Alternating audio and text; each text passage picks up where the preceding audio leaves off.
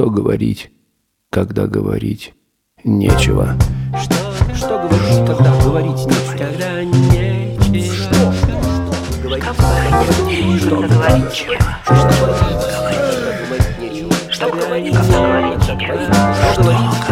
Что говорить? Что говорить, когда говорить нечего? Всем привет!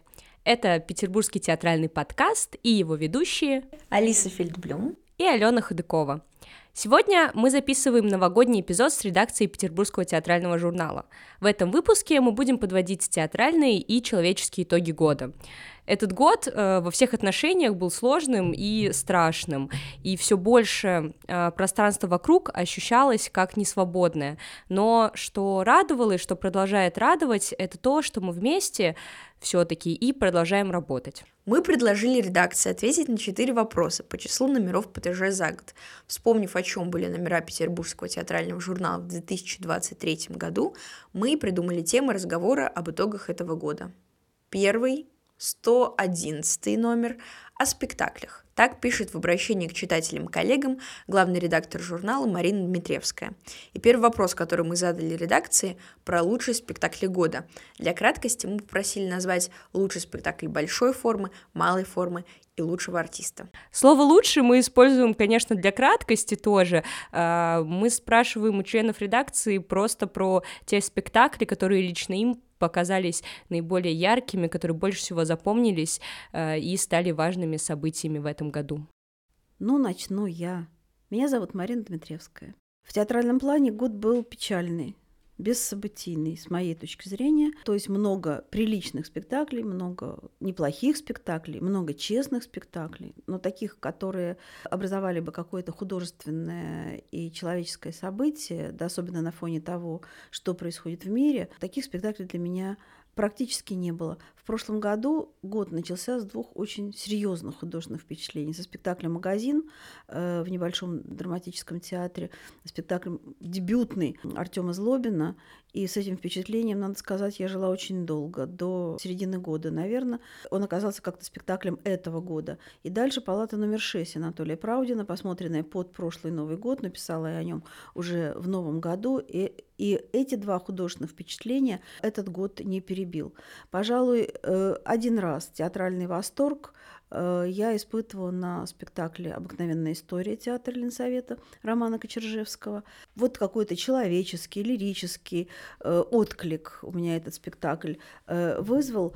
А так ходишь, смотришь, рассуждаешь, оцениваешь, но э, общий уровень театра, как мне кажется, э, упал в этом году, и упал он неспроста, потому что в условиях несвободы искусство не живет. Готова продолжить Евгения Троп. В силу разных э, причин, в основном профессиональных, связанных с педагогикой и необходимостью смотреть спектакли по курсовым, не так много, как выяснилось, смотрела премьер этого года, как ни странно. И я бы для себя выделила э, спектакли, связанные э, с подростками, так или иначе. Это могут быть подростки-герои, подростки-артисты, как в проектах Дмитрия Крестьянкина, и прежде всего это спектакль э, «Русские классики». Меня в нем и вообще во всех работах Крестьянкина с ребятами, с молодыми людьми, кто прошел опыт сиротства или бездомья, или еще какие-то жизненные сложности. Меня всегда восхищает в этих спектаклях необычайная осознанность людей на сцене. То есть я всегда вижу их глаза и понимаю, что они здесь не зря, да, и они здесь не случайно оказались, им есть что сказать. И спектакль тоже связанный с подростками, это «Отрочество» э, Ивана Орлова в Тюзе Брянцева. И этот спектакль казался важным э, возможностью прощения и преодоления э, проблем, кризиса в отношениях. Это очень важно, мне кажется, какое-то вот искреннее движение э, людей друг к другу. Э, в смысле артистов можно было бы, наверное, очень многих называть. Вот, например, э, вообще здорово, что существует в городе Петр Шерешевский, его спектакли, и, например, новое, в общем-то, относительно для нас э, лицо на театральной сцене, это Татьяна Ишматова, да, во всех ее работах, и у Шерешевского прежде всего. И я бы, наверное, назвала еще Олега Рязанцева и спектакль «Друг мой» э, в невидимом театре Семена Серзина. Мне кажется, это вообще вот такое просто олицетворение петербургского артиста, э, необычайно тревожного, нервного, очень живого, очень психически подвижного, который откликается на все то Э, страшное, мучительное во многом время, в котором мы сейчас живем. А можно я добавлю, перебью Женю? Я, во-первых, э, готова присоединиться к э, именам Татьяны Ишматовой и Олега Рязанцева обязательно. И что еще хочу сказать, что в этом году, если Э, у меня были действительно какие-то серьезные впечатления, они были связаны тоже с пересмотром спектаклей. Мы ходим, пересматриваем с курсовыми работами. И, например, недавно я попала на Додинского дядю Ваню, и он меня просто вот, э, ну просто я такое наслаждение там получала, потому что время приходит в спектакле само, оно не спрашивает, прийти или не прийти. И оно приходит в старые спектакли чаще, тем, чем отражается в новых. И в этом дяде Ване, которому 20 лет уже спектаклю, там такая тоска, Э, и такая невозможность жить в этом доме, в, ну, в расширительном каком-то даже плане, потому что душно, душно, им всем не хватает воздуха, как будто вот гроза второго акта никак не пройдет. И там фантастически играют и Олег Рязанцев, и Игорь Черневич, э, который вот, если говорить о именах актерских, то для меня актером времени Э, стал Игорь Черневич, я взяла на себя повышенное производственное обязательство написать об этом артисте. Он меня не оставляет тем, как он стал на сцене существовать. Ну, вы меня на самом деле не перебили, я просто хотела продолжить. И, кстати, тоже о пересмотренных спектаклях. Э, в моем случае это были «Три сестры Додина», где Олег Рязанцев, э, Тузенбах. Это новая для меня работа, потому что в первой редакции были другие артисты. И, конечно, это э, очень серьезный э, актер. И ужасно хочу посмотреть его «Беспреданница» Баргмана. Спектакль, мне кажется, неровным, но очень живом. А там я видела как раз Виктора Бугакова, который, конечно, замечателен в палате номер шесть. Да, э, Виктор Бугаков вообще одно из зашедших таких имен, конечно, Ленинградского, Петербургского театра. И это замечательный артист. Да. Я Ирина Селезнева. Для меня год, наверное, начался действительно с палаты номер шесть, и я поддержу своих коллег в том, что этот э, спектакль так и не был перекрыт. Но так случилось, что я по ходу года довольно много видела уличного театра и клоунских спектаклей, и должна сказать, что именно это направление в театральном искусстве, как мне кажется, сегодня переживает довольно серьезный ренессанс, из всего виденного я бы, наверное, отметила челябинский дуэт, дуэт «Неболет», который работает э, в разных э, эстетиках. И то, что я видела, было связано напрямую с исследованием традиций театра лицедей. Но это была блестящая работа. Спектакль «Бабайки» или «Не то». У них еще есть два спектакля, которые пока что к нам в Петербург не приезжали. А что касается уличного театра, мне кажется, это вообще сегодня очень активно развивающееся направление. И наряду с самым крупным в нашей стране и самым старым э, фестивалем в Архангельске набирают силу фестивали в других городах. И мне кажется, что сегодня то новое и живое, что мы должны и можем искать, оно происходит как раз на улице, потому что улица, мне кажется, Э, дает э, художнику максимальную свободу. Уличные театры, э, с моей точки зрения, отличаются от конвенциональных театров тем, что они, как говорится, собирают деньги не до спектакля, а во время или после.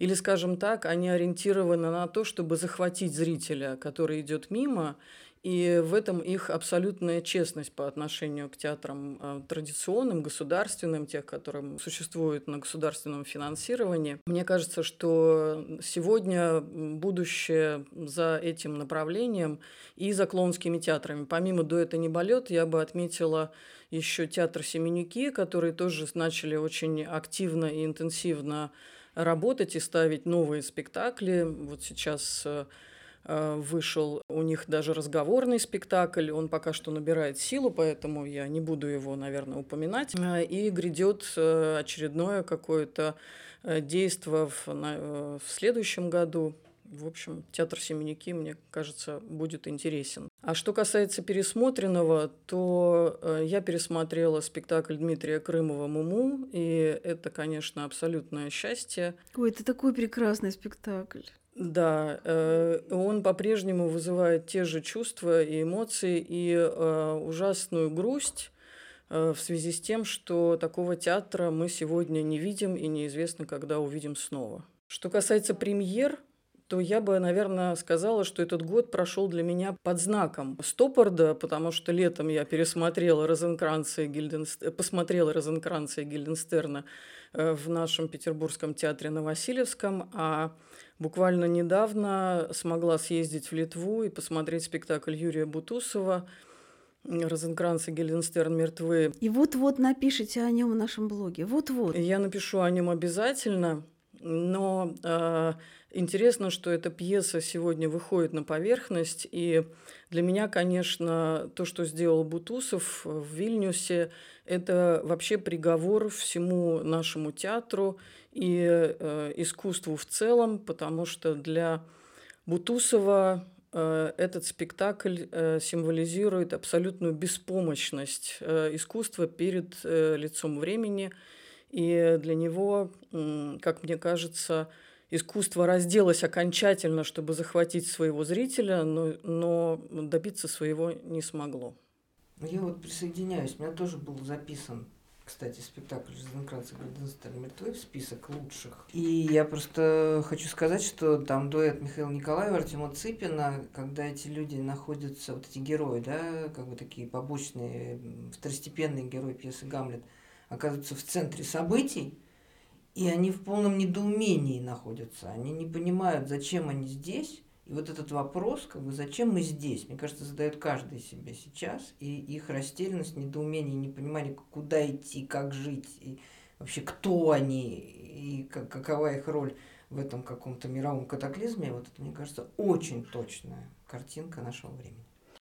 Мне кажется, да, это блестящие работы э, у нас в Петербурге, но Бутусов еще э, возводит это в степень, потому что в его спектакле главным оказывается актер, который раздевается до нога и читает свой огромный монолог, но он тоже не знает, для чего он здесь.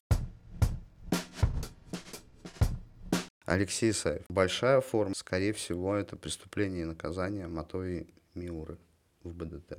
Это спектакль, который произвел на меня очень яркое впечатление. А в малой форме это «Нос» Тимура Кулова в «Тюзе». Лучший актер, соответственно, Геннадий Блинов, который сыграл Раскольникова.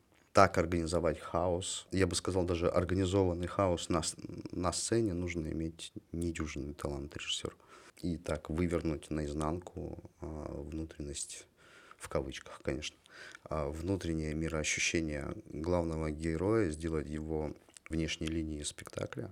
Очень хорошо. Это как бы близко к э, японскому театру абсурда, который я очень люблю.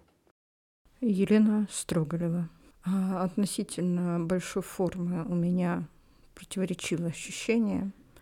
Вспоминая начало года, когда мне посчастливилось отсмотреть и старые, и новые спектакли Малого драматического театра в связи с э, работами актеров, э, я вновь убедилась, что этот театр в какой-то момент опять стал необходимым для моего внутреннего существования. И «Чайка», которая, несмотря на то, что является премьерой прошлого сезона, для меня стал по-настоящему откровением в начале этого, и в целом, наверное, вот это впечатление от малодраматического и работы на большой сцене Льва Абрамовича Додина не удалось перекрыть ничем. Но в качестве какого-то еще... Это, конечно, не дебют, но для меня абсолютно новое качество молодого режиссера Романа Кочержевского – это обыкновенная история в театре имени Ленсовет. Что касается малой сцены, то, безусловно, работа Олега Рязанцева в спектакле невидимого театра «Друг мой» является выдающейся и Олег Рязанцев, я счастлива, что он раскрывается как актер, и даже его работа в роли Карандаш в спектакле «Баркман. Беспреданница» является тому подтверждением. Ну и я рада отдельно за Семена Серзина, который, проявляя настойчивость, ставит современную драматургию в невидимом театре и умеет с ней работать. И я рада, что в этом городе случились премьеры в этом сезоне моего любимого современного белорусского драматурга Константина Стешика, а следом Дмитрия Богославского спектакля «Катапульта». Арина Хек, а, вот вы сказали про Рязанцева, про Карандышева, а я в связи с актерами думала про про Бугакова, про Виктора Бугакова, Карандышева. Очаровательная, по-моему, совершенно роль, она мне очень запала. И если говорить еще про актеров в этом сезоне, то для меня открытием стала Анна Кочеткова, которая как раз играла у Тимура Кулова в «Носе». И я посмотрела несколько спектаклей с ней, как-то, какая-то она очень интересная актриса, пла пластичная. Для меня открытием стала как раз ее работа в спектакле Кагановича посмотри на него, потому что этот спектакль был поставлен давно, и это вообще никакая не премьера сезона, но его не играли. А тут они его решили возобновить, и вот как-то неожиданно я для себя увидела Кочеткову в этой роли э, в спектакле «Посмотри на него», и я просто рыдала весь спектакль, это было вообще что-то сверх э, что открыло во мне какие-то ну, новые вещи, которых я в себе, наверное, даже не подозревала в связи с темой там, себя, общества и ощущение себя в обществе. Да, и если говорить в целом про спектакли события, то большая форма, наверное, прошла мимо меня. Я не, не знаю, не, не могу ничего вспомнить из большой формы, кроме, кроме Евгения Корняга, его почупок, которых мы видели в Балтийском доме. А, не, не знаю, мне просто сама форма это близка очень, и музыкальное оформление, по-моему, совершенно потрясающее, а, аранжировки Аверковой дают многое. Вот. Для меня событием был спектакль Артема Томилова «Их тут нет», а, не художественно крупным событием, но важным для меня лично, а, потому что позв... ну, это тот спектакль, который первый со мной заговорил об уехавших людях, и болезненно во мне отзывался во время просмотра. И, в общем, он для меня это был важный проект. Добавить хотела, э, забыла совершенно отметить спектакль «Крум» Петра Шерешевского в Театре Малахичского, который для меня стал лично очень важным и, мне кажется, в каком-то смысле важным для Петра Шерешевского, который в этом сезоне, в принципе, мне кажется, удивил всех разнообразием и количеством работы. Отдельно в этом э, спектакле отметить актрису Татьяну Ишматову, которую Шерешевский, собственно, привез в этот город, которая дебютировала в его «Идиоте», и, мне кажется, абсолютно гениально сыграла в спектакле «Крум». А я тоже добавлю, следуя, так сказать, традициям коллег, а, наверное, еще один спектакль, который я отмечу в этом году, это дилогия Бориса Павловича. Ловля форели на закате и ловля форели на рассвете. Это какой-то удивительный атмосферный спектакль, который а, прям затянул меня в себя, и хотелось оставаться в этом ощущении еще долго. Какой-то момент по-моему, в начале этого сезона я вообще вот почти на каждый спектакль, на который я приходила, мне не хотелось его смотреть, и я вообще смысл театра потеряла в какой-то момент. Это было, конечно, ну, грустно, неприятно. И тот спектакль, на котором я его обрела в начале этого сезона, это была премьера Бориса Павловича в Карлсон Хаус «Ловля форели на рассвете» и «Ловля форели на закате» по тексту Бротигана. Действительно, спектакль малой формы, да, э, даже два спектакля, это диптих, который как-то очень легко, ненавязчиво, нежно, очень нежно показывает вообще, как жизнь сама по себе, несмотря на то, что вокруг катастрофы, трагедии и, э, не знаю, рушащийся мир, как жизнь сама по себе красива и как важно э, и даже необходимо видеть в ней эту красоту, просто стараться, ускользающую красоту этой жизни, вот, несмотря на все. И театрально это, конечно, э, сделано актерами Карлсон Хауса и вместе с Борисом Павловичем очень здорово. Вот, это такое самое сильное впечатление э, за, ну вот за, за сезон, ну за год, наверное, тоже. А, еще один важный спектакль, который я смотрела в мае этого года, Спектакль «Их тут нет» Артема Томилова, ну, точнее, не спектакль, перформанс. Он состо- состоит из двух частей. В первом Артем Томилов э, звонит своим друзьям, ну, как прямо в э, реальном времени, перед зрителями, э, своим друзья- друзьям, которые находятся в эмиграции, и как бы воспроизводит их речь. Почти как бы с ними не разговаривает, он разговаривают они через Артема.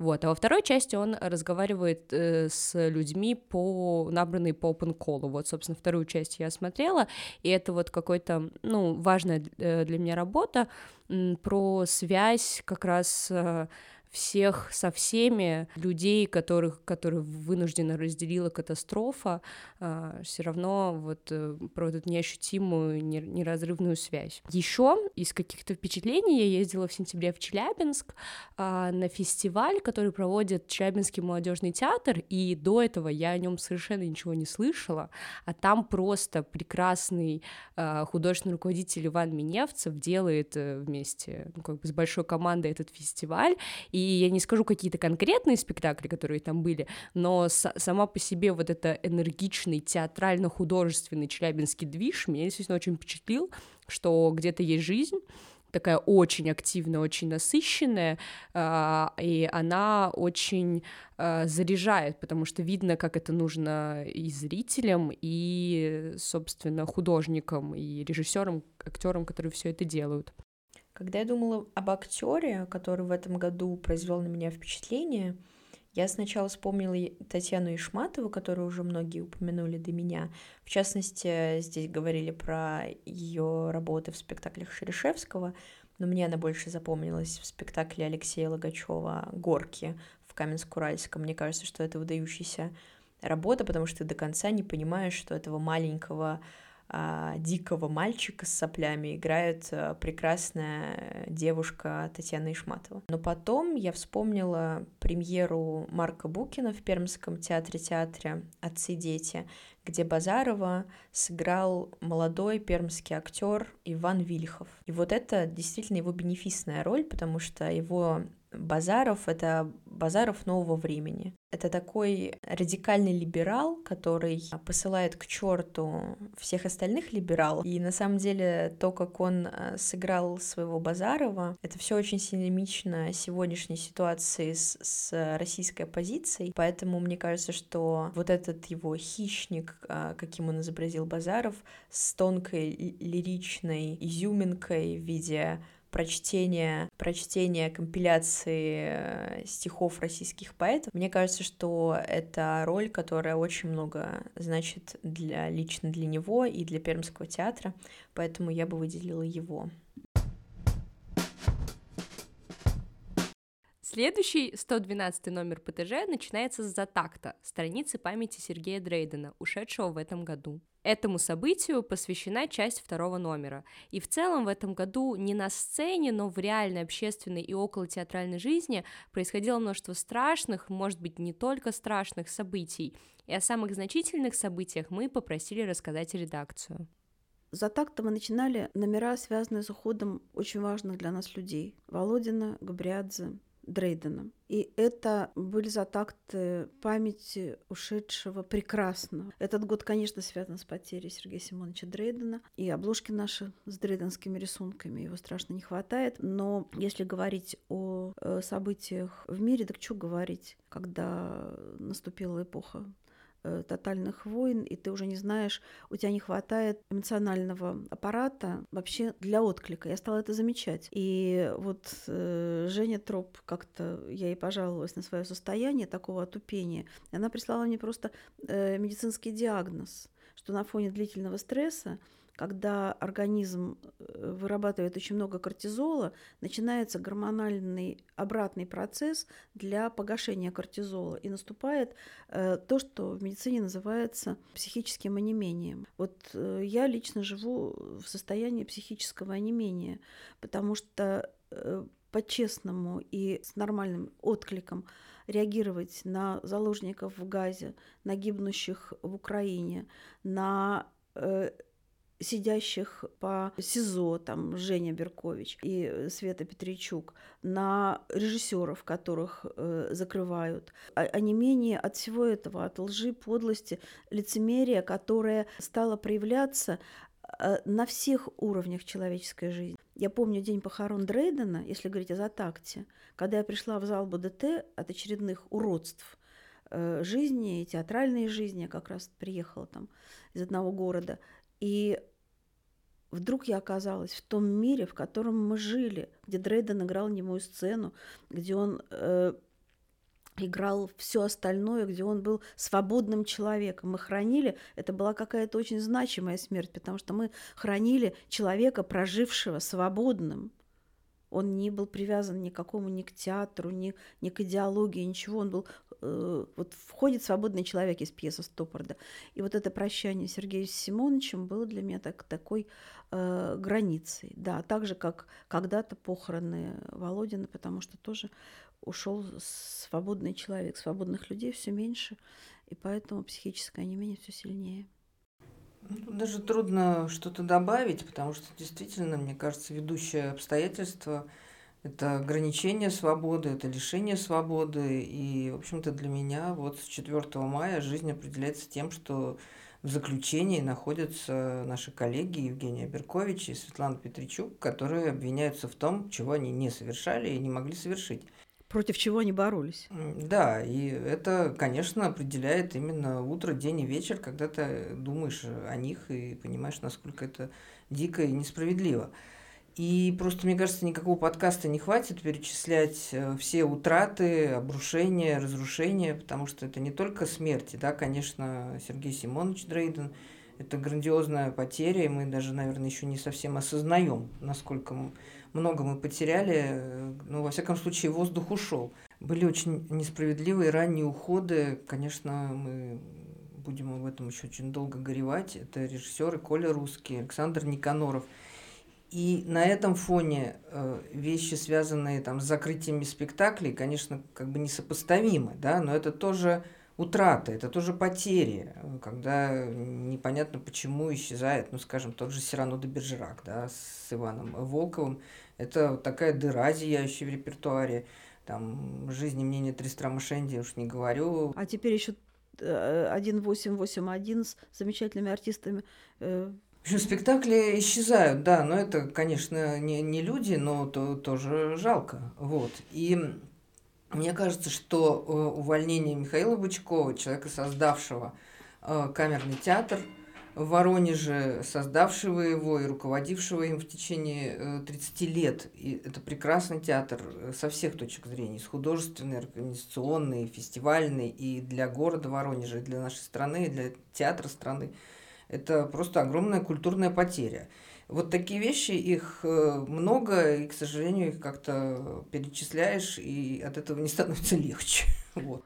Ой, вы знаете, я опять перебью Женю. Мне так стыдно, что я сейчас забыла про увольнение Михаила Бычкова, потому что это было, конечно, такое очень э, острое э, переживание и событие, потому что как раз накануне увольнения мы э, с Женей были в Воронеже и смотрели э, спектакли камерного театра и Антона Федорова, и самого Бычкова, и в соседнем театре Кабары Галич, и на следующий день его уволили. В этом не было, наверное, неожиданности, но в этом была такая вот кошмарная тенденция. И то, что столько народу, а именно почти 500 театральных людей выступило в защиту Михаила Владимировича, подписав письмо на сайте ПТЖ, о многом свидетельствует о 5 тысяч воронежских зрителей. Да, зрители. зрителей. зрители это очень важно. Да, и до сих пор, я знаю, Воронеж зрители не покладают э, усилий они не представляют жизни этого города. Уже, знаете, Воронеж был однажды, Воронеж нож, да, Воронеж ворон, как писал Мандельштам. И то, что это город, который э, враждебен художникам, это ужасно. Поддержу своих коллег. А, действительно, жизнь проходит э, в постоянных мыслях о том, что мы теряем, и о людях, которые поплатились свободой э, за свои э, очень честные гражданские высказывания. И чтобы не повторяться, я бы сказала, что я все-таки считаю значительными театральными событиями еще и сохраняющиеся на сегодняшний день фестивали – театральные, которые пытаются сохранить свой прежний формат. Э, достаточно назвать, э, например, наш петербургский фестиваль «Орликин», который, несмотря ни на что, э, продолжает свои традиции, продолжает приглашать очень серьезные, важные спектакли со всей страны, а, находить для этого финансирование. Я думаю, что все, кто на сегодняшний день и в регионах, и в столичных локациях умудряются проводить фестивали, сохраняющие прежние традиции, э, все эти люди достойны нашего огромного уважения. Ну, для меня это единственное событие, что театр не умер, и он еще жив. Это я самое большое впечатление от этого года. Ну, для меня событие, что театр почти умер в том виде, в котором я его помнила за счет того, что с одной стороны уходят, скажем так, патриархи, с другой стороны вымывается слой самых талантливых и продуктивных режиссеров, и сверхожидания, которые, вероятно, накладываются на молодых режиссеров, не вполне себе оправдываются.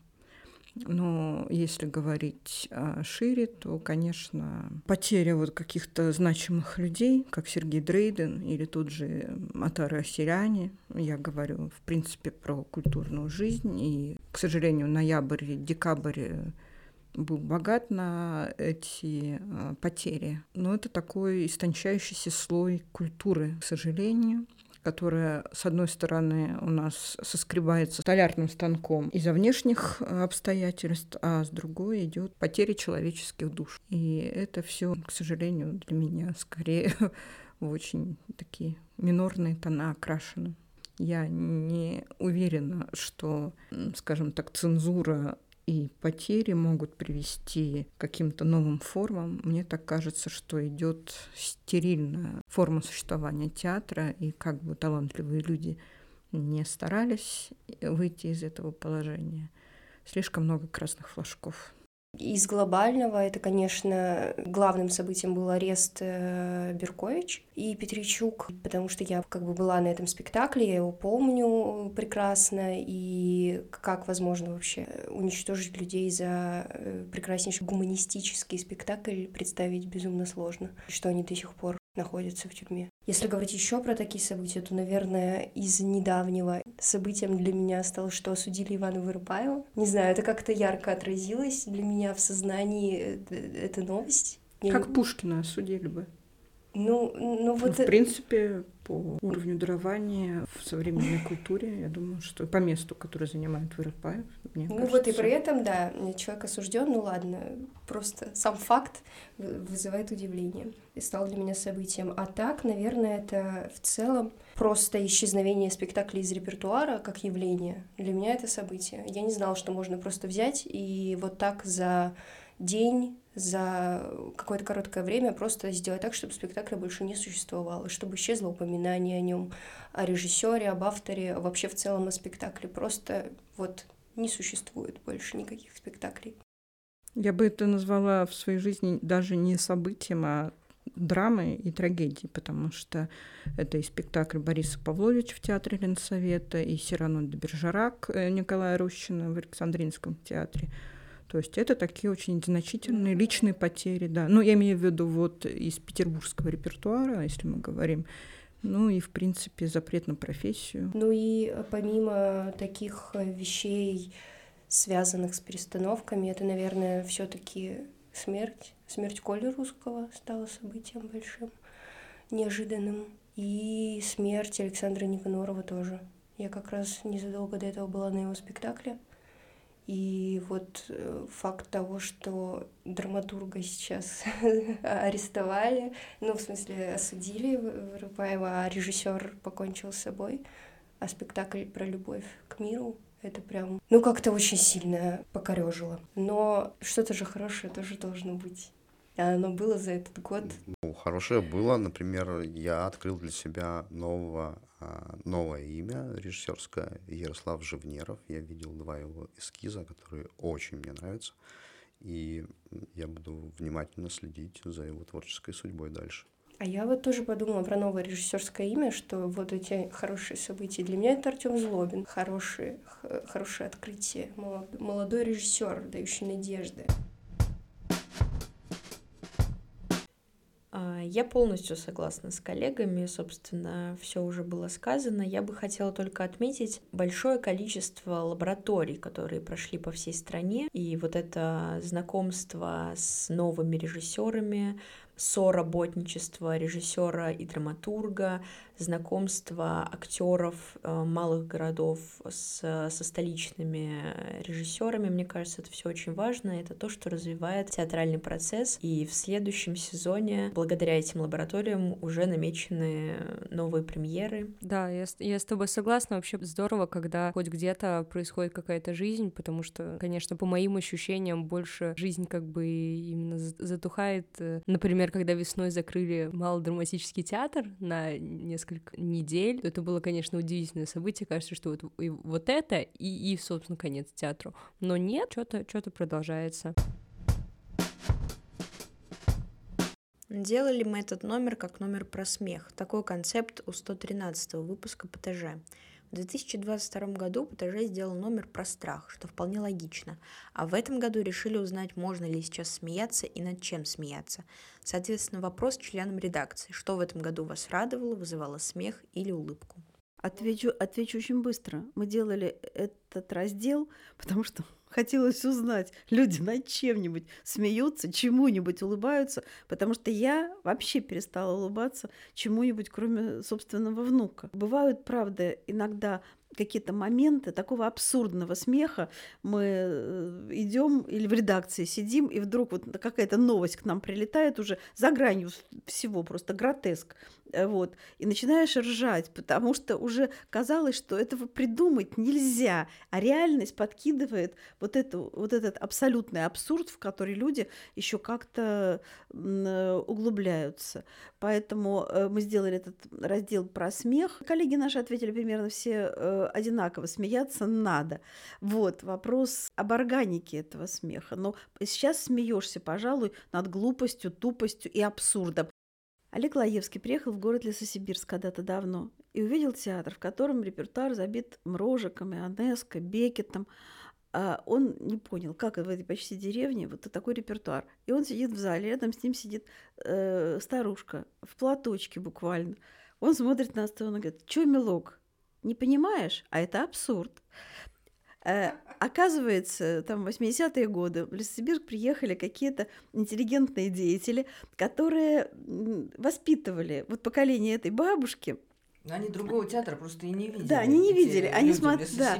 Вот. И мне хочется вот так вот э, на очень многое, что сейчас происходит в жизни, сказать своему соседу: "Чё, милок, удивляешься? А это абсурд". Ну вот мы с вами, Марина Юрьевна, смеялись на спектакле «Где ты был так долго, чувак» Антона да, Федорова. Да, просто Но там, смеялись. конечно, смех вообще не безмятежный и даже, я бы сказала, не веселый. Но это почти истерический смех был. Да, потому что ну, милок ну, это абсурд. Это абсурд, и хтонь, и ужас, и бред, но настолько остроумно сделанный, без пафоса, а с каким-то глубинным пониманием всего. Вот там мы смеялись. Еще я помню, честно говоря, только половину спектакля Моня царский знаменосец э, Олега Липовецкого, вот там я смеялась, да и все как-то. Смеха мало вообще-то, честно говоря, в жизни. Хотя это такая летучая субстанция, иногда вспоминаешь на семинаре, что-то хохотали. А почему? Может, так и надо? Не надо запоминать, над чем ты смеешься. Вы просто не ходите в клоунские театры. А клоунские театры очень точно чувствуют вот эту ситуацию о том, что наступает эпоха абсурда и эпоха молчания в принципе, когда все сказанное слышится в паузах. И мне довелось действительно смеяться на спектакле дуэта, челябинского дуэта «Неболет», э, в театре Семенюки. В принципе, э, клоунские театры, они сегодня потихонечку приближаются к своим вершинам. Если, например, отправиться на спектакли театра «Микос», то э, там этот абсурд э, во, много превос... во много раз превосходит то, что и делали и Ионеско, и Беккет. Э, там вы в полной мере ощутите, насколько чудовищно наше сегодняшнее существование, и насколько много в нем гротеска, и как над этим остается нам только смеяться. Я дико смеялся на спектакле «Просто Дон Кихот» Кирилла Люкевича в театре «Суббота». Это гомерический смешной спектакль. Особенно сцена диалога осла и лошади. Просто выдающийся номер отдельный, который можно просто показывать как вы, вы, выездной номер. Я тоже считаю, что это был самый смешной спектакль, по-моему, за сезон. Э, мы сидели вот с Максом Каменских вместе на спектакле, и просто у нас была истерика. В какой-то момент мы не могли остановиться и не смеяться. И было уже просто стыдно перед остальными зрителями, потому что это просто, я не знаю, как, как можно, оказывается, можно делать такие смешные спектакли, и это удивительно. А еще, наверное, э, я вот съездила летом в Грузию и увидела своими глазами театр Резо Габриадзе. И это действительно радостное событие. Я посмотрела на эту башенку театральную, и прям что-то родное в этом отозвалось. И спектакль совершенно потрясающий тоже был.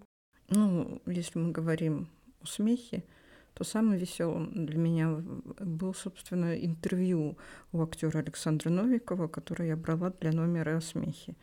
Э, вот это то, чего нам не хватает, мне кажется, на сцене.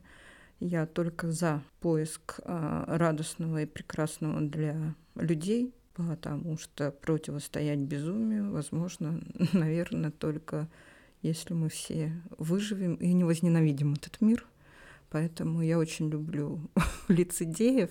Если мы говорим про актеров и про какие-то события, связанные с этими эмоциями, то в этом смысле, конечно, новое, э, по-моему, «Внутри Лапенко 4», я являюсь фанатом этого веб-сериала. Я очень рада, что его режиссирует, продюсирует петербургский товарищ э, Алексей Смирнов. И, ну, для меня это вот то, что очень порадовало и повеселило позволило мне как-то расслабиться и погрузиться в атмосферу театральной радости.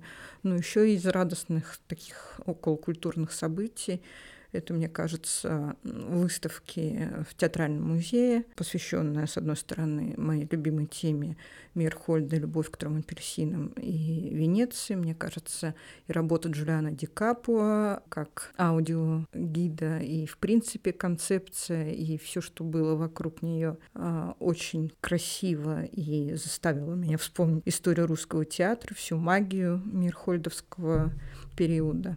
А с другой, конечно же, выставка мира Резо Габриадзе, которая окунула совсем в другие моря, в другие воспоминания. И мне радостно, что, казалось, эти месяцы город был погружен в эту историю, и было, мне кажется, весьма значительным событием.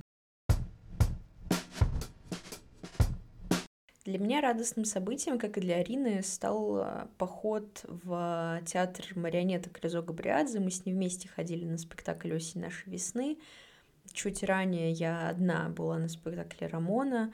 Понятно, что спектакли без режиссера долго не живут, и понятно, что это не те, не те самые спектакли, которые были когда-то, но возможность прикоснуться к легендарным вещам, о которых нам рассказывала Марина Юрьевна на семинарах и которыми живет вся редакция, для меня это было очень важно. На спектакле Хризо Габриадзе как-то непроизвольно улыбаешься от милости происходящего или иронически смеешься над глупыми коммунистами или тиранической властью. Радость мне доставляют спектакли, на которых есть очень много живой энергии артистов, хотя спектакль может быть каким-то не, не очень, не очень сложным, он может быть э, совершенно, допустим, не касаться сегодняшнего времени как-то впрямую, но из-за того, что в нем самом так много энергии живой жизни, то из-за этого становится по-человечески очень радостно. Вот был пресс-показ, например, «Беспреданницы» Паргмана, там просто атмосфера того, э, когда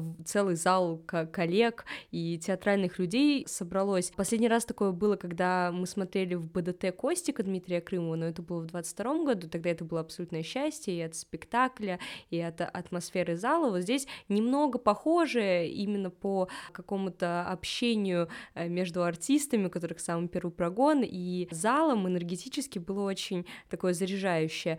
Другое тоже недавнее впечатление, тоже связано именно с какой-то актерской энергетикой, это э, музыкальная сказка в невидимом театре Таисии Вилковой э, «Алибаба и разбойники». Э, это такая простая, мюзикловая, в каком-то смысле даже дурацкая история, но то, насколько прекрасные артисты невидимого театра живо и ярко э, существуют, поют э, и воспроизводят на сцене праздник, ну, это вот то, что очень сильно наполняет. В последнем номере этого года, 114 помимо обширного процесса, есть тематический раздел про подростковый театр. И мы предложили редакции вспомнить молодость и рассказать о том, как они оказались в Петербургском театральном журнале.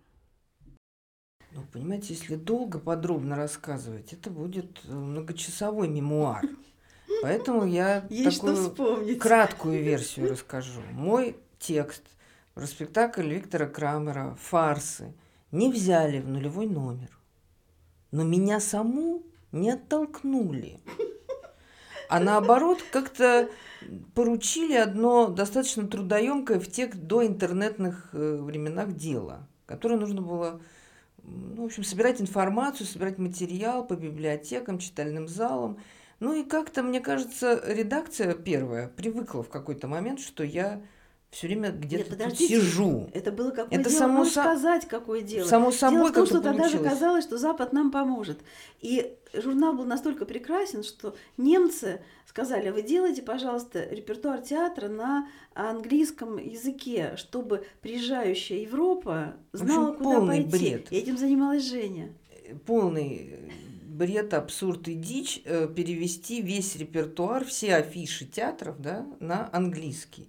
Ну, то есть не просто перевести, как бы сейчас сказали, машинным переводом. Во-первых, его и не было, да, никакого машинного перевода. А главное, ну, например, там не в свои сами, сани не садись. Вот как это перевести? То есть нужно подобрать или найти, есть ли перевод на английский этой пьесы Островского, или какой-то другую идиому на английском подобрать. Я этим занималась, потому что, как сказать, так например, ваша много юность. французских названий, как их тоже на английский перевести, ну и так далее. И я сидела в читальных залах, я сидела в публичке, и все это дело абсолютно бессмысленно, никому не пригодилось никогда, но зато я оказалась в ПТЖ. Я оказалась в ПТЖ более несчастного случая. Это была не вполне юность, но еще молодость. Мне далеко не было сорока. Вот, когда ко мне пришел Александр Македонский, и спросил, хочу ли я журнал. Александр Викторович Македонский, так звали директора театра на Литейном, который увидел, как весело мы делаем бюллетень фестиваля Кама Гинкаса Кама Сутра, была рубрика Кама с вечера, Кама Радус, Камарилья, и спросил, вы хотите журнал? Я сказала нет, но мои более молодые товарищи бывшие студенты сказали, нельзя упускать этого случая. И втащили меня в эту авантюру, которая переломала мне позвоночник. Я была свободный человек, который входит, выходит, пишет. Вот. А теперь я э, думаю, как... Я не столько физическое лицо, сколько юридическое лицо. Так что как раз молодость моя была закончена в момент э, создания журнала. Начались мои университеты, в, не в людях, в людях, сначала в людях, да, а потом мои университеты. С точки зрения моей юности, мой приход в ПТЖ не должен был случиться никогда, потому что во время учебы мне фактически был выдан белый билет в критику, э, и я получила свою... Это был не белый билет, а черная метка. Да, ну, белый билет – это тоже некий признак недееспособности. Э, так вот, э, как-то каким-то чудом я получила свою оценку в семинаре по театральной критике и выползла из института э, с твердым обещанием педагогу по театральной критике, что я никогда ею не буду заниматься и буду заниматься исключительно историческими исследованиями. Но Нужно упомянуть и в хорошем смысле Лилию Штенбург, которая в какой-то момент э, поняла мою страшную тоску э, в тот период, когда я жила в Германии 10 лет, и предложила мне написать о немецком театре. И я очень долго отказывалась и Но это думала, было что- уже не в ПТЖ, это была га- это, газета это, был, это было не «Империя в ПТЖ, драмы». но это Да. был первый шаг вообще на территорию театральной критики. Э, И э, я, зная, что эти немецкие спектакли не увидит никто, кроме меня, согласилась написать. Э, И, собственно, так появились первые мои тексты, а мой приход в ПТЖ оказался для меня абсолютной неожиданностью. И, собственно, это было предложение как будто с неба упавшее, но поскольку в тот момент я уже очень много ходила в петербургские театры и как-то вернувшись в Россию, старалась как можно больше увидеть и посмотреть, я подумала, что, наверное, да.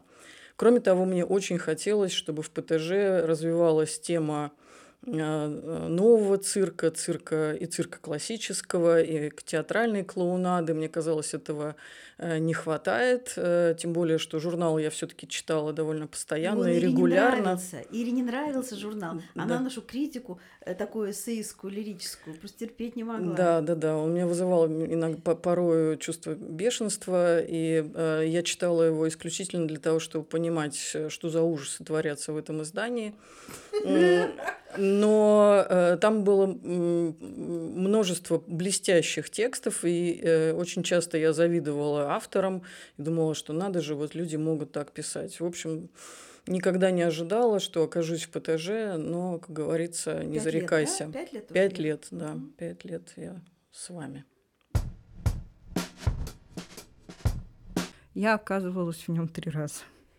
То есть я единственный человек, который приходил, уходил, приходил, уходил. Вот опять пришла два года назад и очень рада этому обстоятельству, потому что если мы говорим вот про последний период, э, это мое самоощущение как театрального критика, потому что если первый уход был в юности, после того, как после института, аспирантуры я стала работать в театральном журнале, не понимала, чего я хочу, уехала в Москву. Второй раз я пришла, я не понимала смысла и вообще, зачем мне тратить время на это. И не- мне не нравилось, как я пишу, что я делаю и так далее. А сейчас, спустя 20 лет, я наконец-то понимаю, что я делаю, для чего я делаю, для чего журнал сейчас в это время городу, театру. Это профессия, которая доставляет мне сейчас радость. Ну и, безусловно, общение с коллегами, потому что слой вокруг э, ну, людей, с которыми ты можешь обсуждать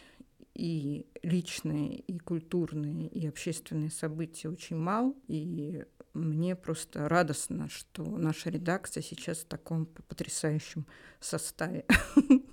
И мне кажется, номера за этот год мы сделали просто невероятные, потрясающие памятники культуры. Если по чему и будут судить о театре, о состоянии театра в эти годы, то это по Петербургскому театральному журналу. Я так говорю не потому, что я работаю там печатаюсь, а потому что это действительно так. Это огромная заслуга всей редакции, которая работает. Я тоже оказался в Петербургском театральном журнале три раза, аналогично Лене. Первый раз студентом, когда у нас тут были семинары с Мариной Юрьевной. Второй раз я оказался здесь в качестве верстальщика и дизайнера. И третий раз в качестве редактора блога. Ну, когда были студентами, понятно. После того, как мы закончили, я возненавидел театр и ушел в кино полностью и бесповоротно. Потом пошел работать в театр, и когда я ушел из театра, я подумал, что, как бы, может быть, мне начать писать. Как выяснилось, это возможно сделать, как раз было вакантное место редактора блога. Вот я теперь здесь. Ну, мне особо нечего сказать.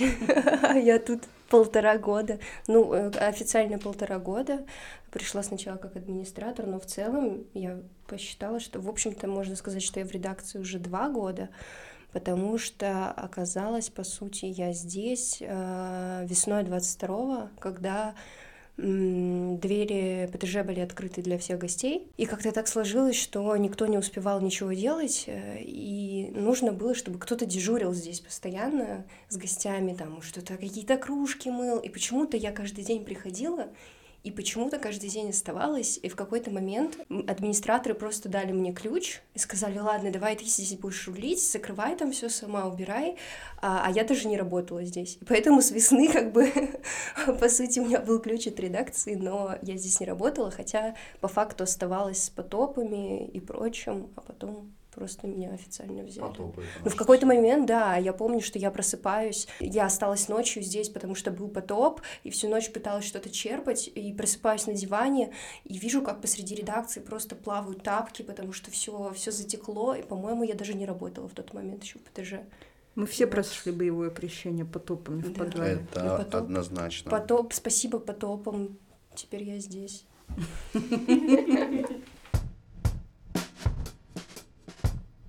У нас с Аленой абсолютно похожие синонимичные истории. Нас Марина Юрьевна а, через секунду после того, как мы обе защитили дипломы, вывела в коридорчик институт- Схвати- руки, схватила. Схватила за руки, вывела в коридорчик института на пятом этаже и почти что шепотом сказала девочки, а будете делать подкаст? И мы с Аленой совершенно опешили, потому что мы не умеем делать подкаст. Ничего в этом не понимаем, но нам обеим очень хотелось быть в ПТЖ, поэтому мы абсолютно не думая согласились. Вот, и с тех пор, с сентября, мы работаем в ПТЖ. Да, и делаем вот этот вот подкаст, который вы сейчас слушаете. Спасибо за это. И я хотела бы, чтобы вот сейчас я скажу кусочек, который мы вставим, наверное, или в самый конец передачи, или в конец первого вопроса. Что на самом деле огромным событием этого года было для меня э, собы- соб- событие, в котором я принимала участие. Это была выставка Резо Габриадзе в Полярном флигеле э, театрального музея. Э, идея этой выставки принадлежала замечательному э, художнику Юрию Сучкову, интервью с которым мы сделали в- третьем номере э, на- нашего журнала. Но я э, провела там 30 экскурсий. Я примерно тысячи человек сумела рассказать про искусство Габриадзе. Это были потрясающая энергия, это был потрясающий отклик. Это был отдельный мир, куда люди ходили по много раз, сидели, смотрели всякие фильмы, общались с его искусством. И, наверное, центральное событие этого года для меня, оно вот такое. А хотели мы, собственно, с Юрой создать такой уголок жизни на фоне мира, который э, убивает людей. Мы хотели создать кусочек мира, где все сотворено. Сотворено не только Резо, но и Творцом, потому что Резо считал, что неживого Творец создать не мог, и живы даже камни. Это был новогодний выпуск Петербургского театрального подкаста. Надеемся, что следующий год принесет нам счастье и мир. С наступающим! Пока!